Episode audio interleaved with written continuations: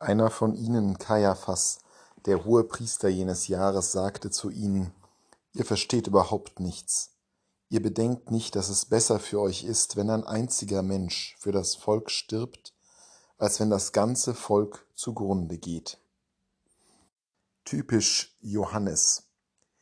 Der Evangelist legt hier dem Hohepriester Worte in den Mund, die natürlich doppeldeutig und prophetisch gemeint sind.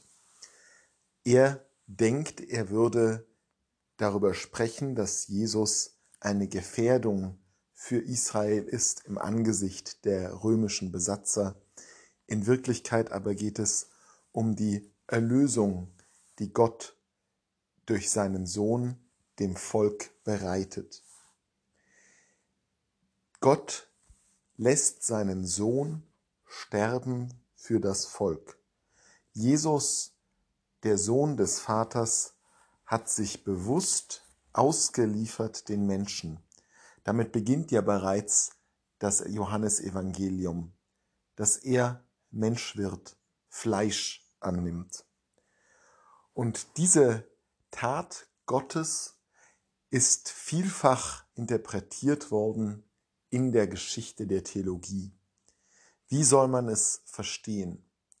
Ein ganz zentraler Begriff dabei ist der Begriff des Opfers gewesen, das natürlich davon ausgeht, dass Jesus ähnlich wie Isaak beim Abraham, ähnlich wie das Paschalam beim Auszug aus Ägypten eine Opfergabe geworden ist.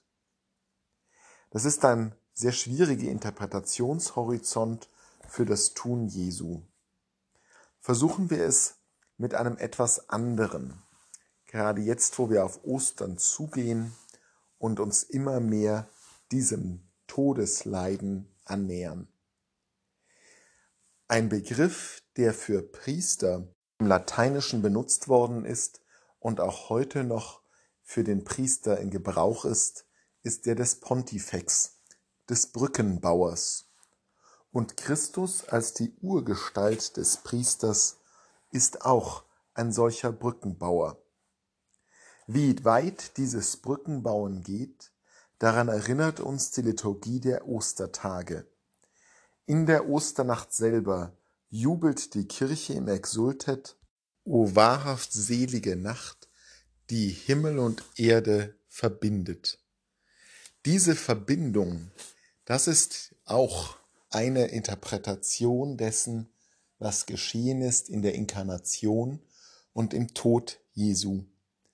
Jesus verbindet Himmel und Erde wieder, indem er herabsteigt zu uns und Fleisch annimmt, stirbt und aus dem Tod ins Leben hinein geboren wird, stellt er eine Verbindung her, schlägt er eine Brücke zwischen Himmel und Erde, zwischen unserer hinfälligen menschlichen Natur, die eben unvollkommen ist, die mit der Sünde kämpft, die dem Tod anheimgegeben ist, und jener Realität Gottes, die ganz Leben, ganz Liebe ist.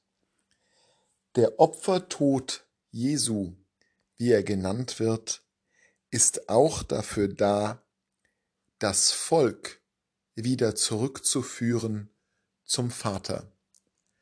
Die versammelten Völker dieser Welt, ja, wie es weiter im Johannesevangelium heißt, nicht nur das Volk, sondern die versprengten Kinder Gottes wieder zu sammeln und sie wie ein guter Hirt hinüberzuführen. Den Graben der durch Sünde und Tod entstanden ist, zu überbrücken. Das ist auch eine Interpretation dessen, was im Tod Jesu am Kreuz geschehen ist. Und anders als jene harten Opferinterpretationen, die uns häufig in Schwierigkeiten bringen. Denn was ist ein, das für ein Gott, der seinen einzigen Sohn opfert der das tut, was er bei Abraham doch nicht gut geheißen hat. Diese schwierigen Interpretationen können vielleicht abgemildert werden, können vielleicht besser verständlich werden, wenn wir mehr in den Blick nehmen, dass es hier nicht um Sühne und Schuld geht, sondern darum, etwas zu überbrücken, einen schrecklichen Abstand, der zwischen Gott und Welt besteht, zu überbrücken. Der Tod Jesu ist keine Schlachtung, der Tod Jesu baut auf, errichtet die Brücke und führt uns den Weg zum Vater.